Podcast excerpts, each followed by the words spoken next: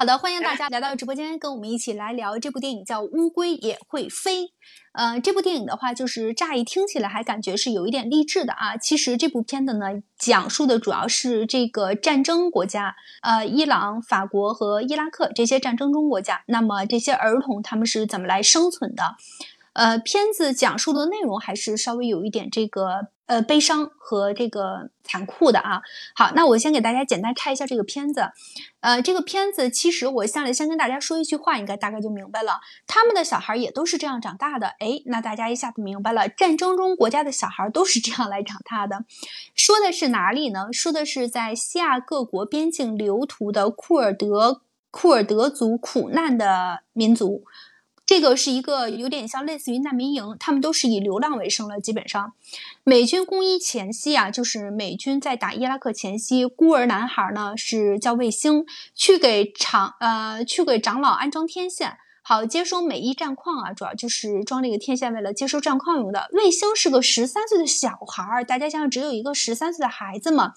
他略微懂一点点的科技知识，但是又能懂得了哪去？成了战地孤儿的孩子王，因为他懂得这一点点，就已经足以让他这个成为这个地区的一个，因为他的知识量丰富，所以成为了孩子王。这儿的孩子养活自己的重要生计就是要去拆地雷。那么大家想一想了，拆地雷拆完干嘛呢？然后去卖钱呀，对吧？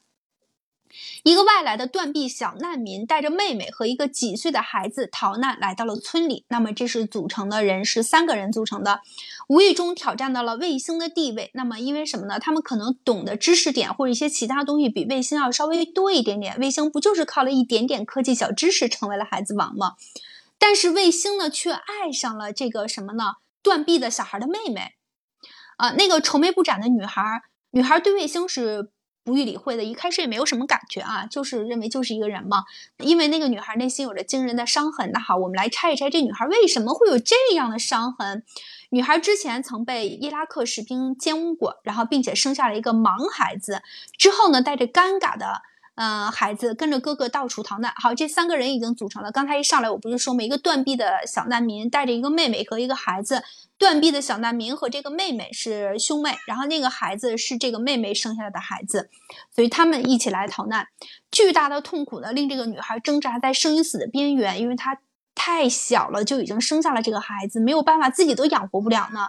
女孩将孩子抛弃在雷区，那么但被卫星所救，而卫星因此呢又被炸伤。为了救这个孩子，终于呢，女孩将又将孩子绑上石头丢到了河里，自己也跳下了悬崖。她确实是就是不想活了，因为实在是太苦了，看不到希望，那就是吃都吃不饱，更别提还养孩子了。所以说，断臂小难民哭泣着与美军擦肩而过，独自走了。那么就只剩下这三个人，现在只剩下这一个哥哥了。一个哥哥呢，也就是只剩一条胳膊了，他还要自己独自前行，继续去生活。那么生活是什么呢？如果留在这里，就只有靠拆雷，然后继续维持他们生活；如果不留在这里，那要继续去其他的地方进行乞讨。总之，生活都是很艰辛的，因为他的故事背景是发生在战争国家，所以我们说。在回想到现在的话，那么其实《乌龟也会飞》这部电影呢，是以伊拉克的前海山政权镇压库尔德族为人，库尔德族人为背景。美国军队的到来呢，对逃避海山镇压的库尔德族难民呢，固然是一个喜讯。一下的大量孤儿呢，背负了失去双亲、因误触地雷而伤残，甚至被伊拉克士兵虐待、强暴等等的悲惨遭遇。他们的故事，世人又了解多少？这个故事展现出让我们了解的这一点呢，就是这样。他把这个，呃，那么战争中国家难民营的这些这些地方的这个流离失所的孩子，然后他们最真实一面展现出来了。甚至我们可以说，他们可能是有一点这个冷漠哈，没有感情了。那么面对自己的孩子。嗯，虽然说他自己年龄也很小吧，面对了这么这么一个孩子，然后他说结束他的生命就给结束了，自己说结束自己的生命，也就瞬间就跳下悬崖了，他也就是奔着。活嘛，就是为了吃一口饭；不活嘛，可能也就是不活了。嗯，可能是这样一种心态，就是悲观到了极点。所以，我们针对这个片子，我刷了之后，大家可能还感受不出来具体说，哎，怎么有这么惨呢？是不是？那我们可以展开这个片子来聊一聊啊。就是虽然说咱们国家是非常太平的，很很安定祥和，但是如果真说遇到了这样的事情的话，那么，嗯，我们设身处地可以去替他们来想一想，好吧？好，那大家可以来聊一聊这部片子。有什么感想？呃，就是《乌龟也会飞》呢，我当时是就是在看那个什么一个简介的时候看到的这个电影，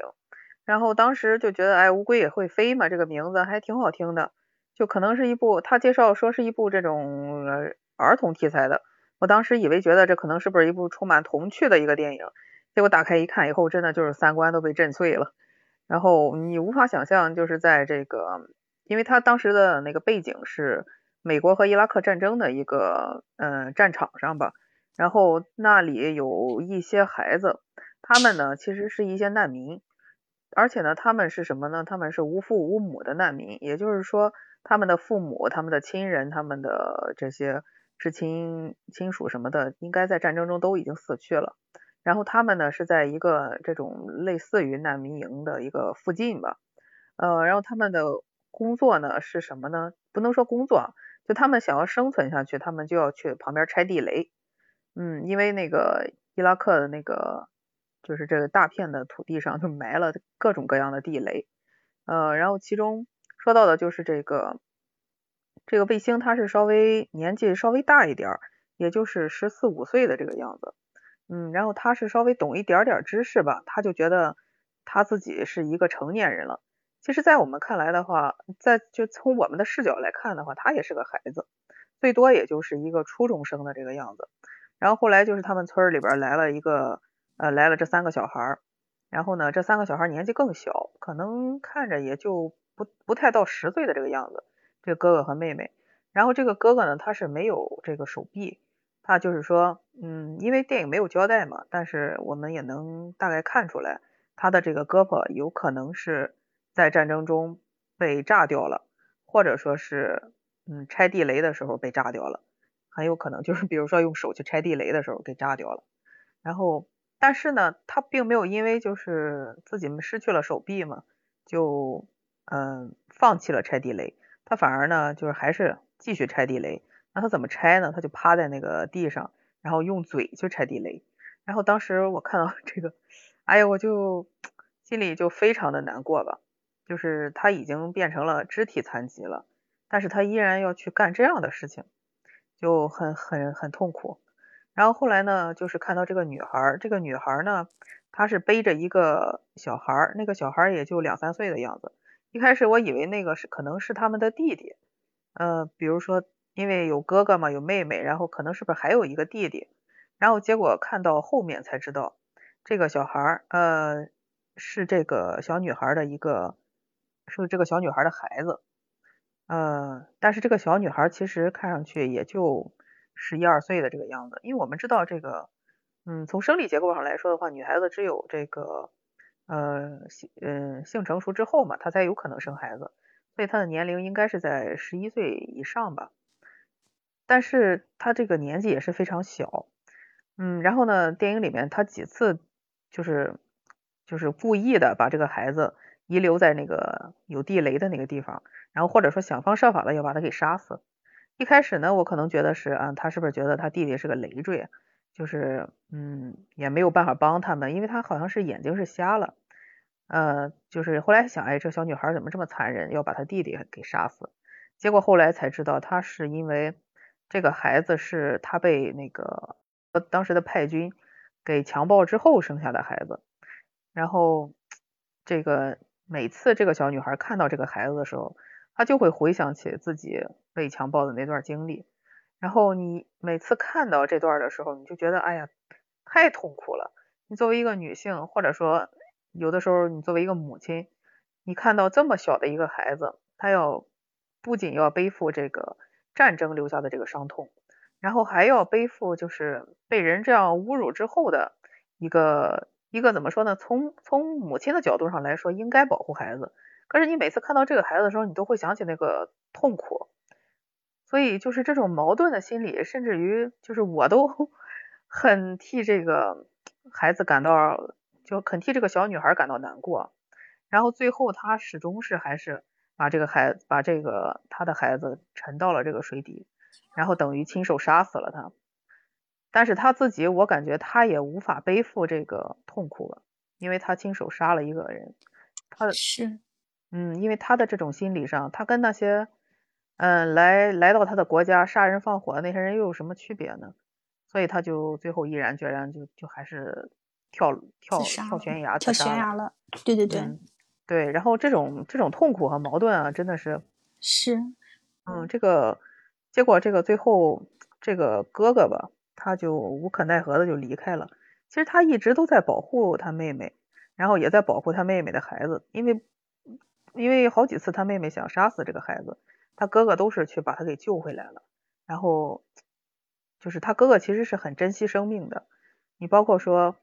他失去了这个双臂嘛，我觉得他更加能体会到这个生命的珍贵，所以他不愿意让他妹妹把这个孩子杀死，尽管他是由于一个罪恶而产生的一个嗯生生下来的这么一个孩子，所以就感觉在看这部电影的时候，我当时看的其实是一个解说吧，解说版的。然后我当时看到那儿的时候我就不行了，然后就很很痛苦，觉得，呃，觉得没有办法去面对吧，嗯，因为还有一个剧情是让我觉得非常深刻的一个部分，是其中卫星它有一个小的跟班儿，然后这个小跟班呢是一个也是比他稍微小一点的孩子，十三四岁吧，嗯，他呢是一条腿被炸炸伤了，然后他一他这条腿呢就是相当于是一个残疾了。然后有人劝他说：“把这个腿就干脆就割掉吧，因为他带着也很难受嘛，带着很难过。”但是呢，他他并不想，就这个孩子他并没有把这个腿就是割掉，还是在他的身上。就是他跑起来的时候，这个腿这 这个残肢吧，可以说就在来回的这种嗯来回的，就是在在在在摆动，看上去很搞笑啊，但实际上其实是挺悲惨的一个事儿。然后这个孩子呢还会。嗯，因为他是一个，嗯，就他偶 偶尔吧，他还会把自己这个腿拿起来当成一个枪一样的东西，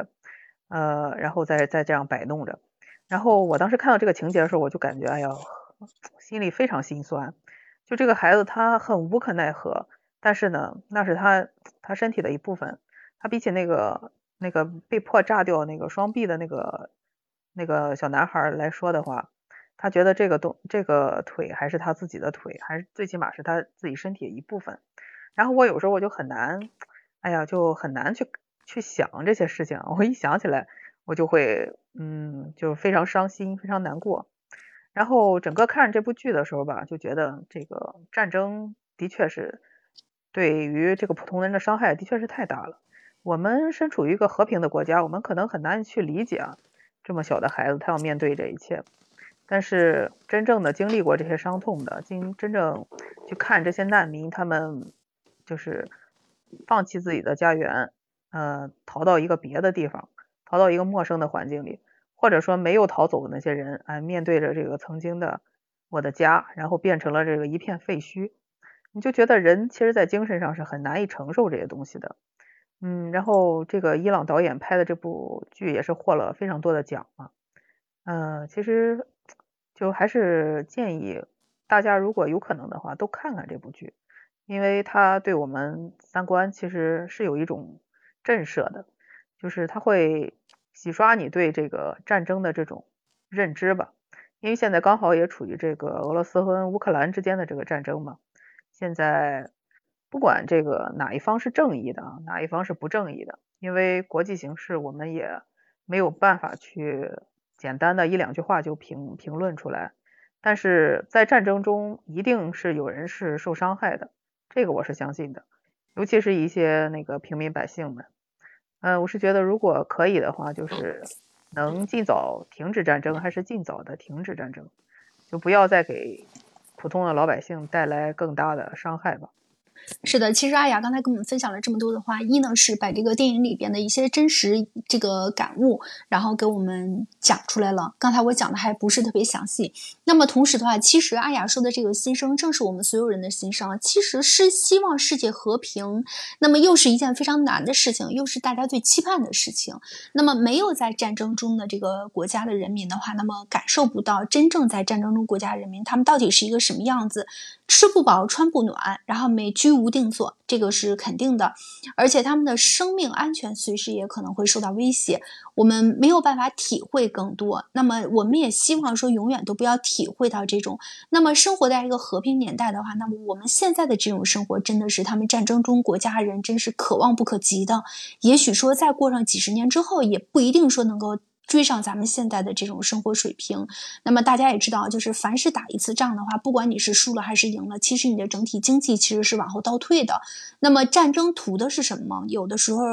我们普通老百姓可能没有办法去。解释也权衡不出来它更多的这个利弊啊，我们只是更多的希望说，那么能和平就不要战争，如果一定要战争的话，那么保护老百姓的这个人身安全一定是为首要前提的，那么不要再让那么多的流离失所的人，包括说儿童，然后再无家可归，让他们能够说感受到这个大环境的温暖，这个真的是迫在眉睫的一件事情。刚刚艾雅有说那个。那个哥哥他是被呃失去了双臂，用牙去拆那个地雷。我正好看到了这张图片，这张图片拍的是这样的，就是他那个就是残臂只有一点点了，然后他用牙去咬那个引那个什么，就是反正去拆那个东西啊，是闭着眼睛的。我不知道他当时是怎么想啊，就是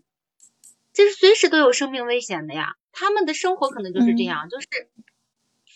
像咱们啊，身在和平之中的人们，真的是难以想象的，就是那种残酷的世界。但是，就是那个他们作为这些当时战争状态下的孩子的话，他们就是他们的生存法则就是跟地雷打交道，然后搬蛋壳赚生活费。还要承受失去父母的痛苦，还有带像那个小姑娘带着被侵害的耻辱，然后实在受不了了，然后把孩子真的是亲手杀了自己的孩子，自己也跳崖死了。就是，嗯，就是这部电影里面所有的成年人都成为了这些孩子们的配角，他们是真正的主角。其实，在他们的眼里，可能就是这个世界就是灰的。呃，还有就是，嗯，他就是战争。其实到电影的最后的话，可能就是那个美国大兵，然后跟那个孩子擦肩而过。战争虽然结束了，但是没有人关心这些孩子的命运。那战争双方所关心的可能只只有胜利跟利益。但是这些孩子呢，在这个战争当中失去了童年，失去了青春，失去了家人，甚至失去了尊严。还有更，其实最最悲惨的是，就是最最可怕的一件事，就是他们失去了对这个世界的信心。那这个失去了这些之后，真的是会伴随他们的一生。假如说那个小姑娘没有没有跳崖死的话，她带着这个呃盲眼的孩子，她怎么去生活？然后他们经经历过了战争，他可能就是战争结束之后，然后迎来了和平，他们可能会更加的珍惜生命。但是战争带给他们的创伤，这是一辈子的。所以就是。作为在生活生活在和平年代的咱们来说，就是更加珍惜咱们的和平的生活，然后珍惜咱们的每一天，珍惜咱们能吃饱穿暖，然后生命不受威胁的日子。那就是看到他们这个之后，真的是，哎呀，太受震撼了。我就我一开始就是说这个电影的话，我没法下嘴，我就觉得。就是我，我都有点懵懵的那种感觉，竟然会有这样的情况，竟然会有这样的事情，一群孩子就这样，就是靠着，就是拿，其实就是跟人家过着刀刀尖舔血的日子，真的有什么区别吗？没有，那就是像像以前的时候，冷兵器时代打仗的话，可能还没有那么严重啊，你可能就比如说你你你被啊刀啊剑啊打着了，然后可能还。尚有一线生机，但是现在的这种战争的话，一个炮弹打下来，然后你可能就成碎片了，多么可怕！就是你整个的，你别说什么呃童年什么幸福了，这些完全你都不考虑，你活着都是很艰难的一件事情。就是啊，真的是像阿雅说的，震碎了三观呀。就是呃，美军他们就是最后不是战争结束了之后说要把这个国家变成天堂，但是就是他们。你们说要把它变成天堂，你们能带走曾经给这些孩子带来的伤痛吗？那就是不只是这些孩子，还有那些成人。那就是不管，就是咱暂且不去讨论这个战争当中的对错跟正义跟邪恶，但是就是战争所带来的伤痛，不管是啊对孩子的，还是对成人的，对这个国家的，那就是所有的伤痛，这些胜利者是不能带走的。这些伤害都都已经在了，这个创伤的话，真的是会跟随他们的一生，或者是呃会跟随很长很长的时间，不止他们的一生，可能会下一代也会带来那种伤痛。这是这是我想说的啊。的确是这样的，就是战争的话，其实它造成的这种伤害，那么其实这个经济上的这些是一方面，然后更主要的还是心理上的。那么身体上的当然也是一方面，但是身体上的它造成了已经造成了没有办法了。它心理上的这个东西的话，它有时候会越来越严重。你很多很多就是经历过一些大的像灾难啊、地震啊、战争啊等等等等啊，那么就是需要这个有可能会造成很多人损失、死亡的这种情况。他们其实第一时间要做的是心理。疏导就是不能让他这个这种恐惧的心理在他心里的就这么扎根下去，一定要把他这个内心给他疏通了，然后让他从这个当时的这种恐惧感能够尽快解脱出来，然后回归到正常的生活才是。那战争同样更是这样了，尤其是亲眼见到呢他的小伙伴呃被打死啊等等这些激烈的场景的话，其实在他心里留下的这个烙印还是很深刻的。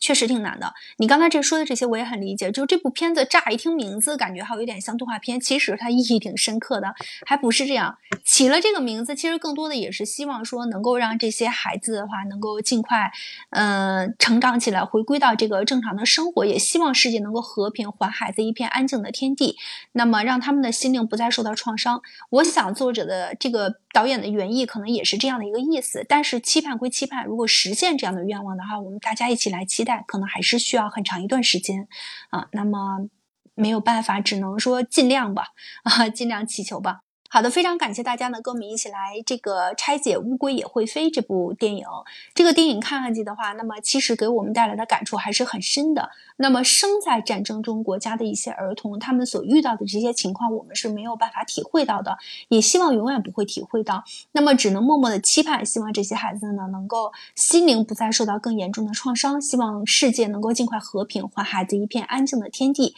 那么让大人呢，不再说为了战争而发愁，儿童不再为为了这个没有无家可归而变得流离失所。好的，那今天的节目就到这里，小伙伴们，明天见，再见。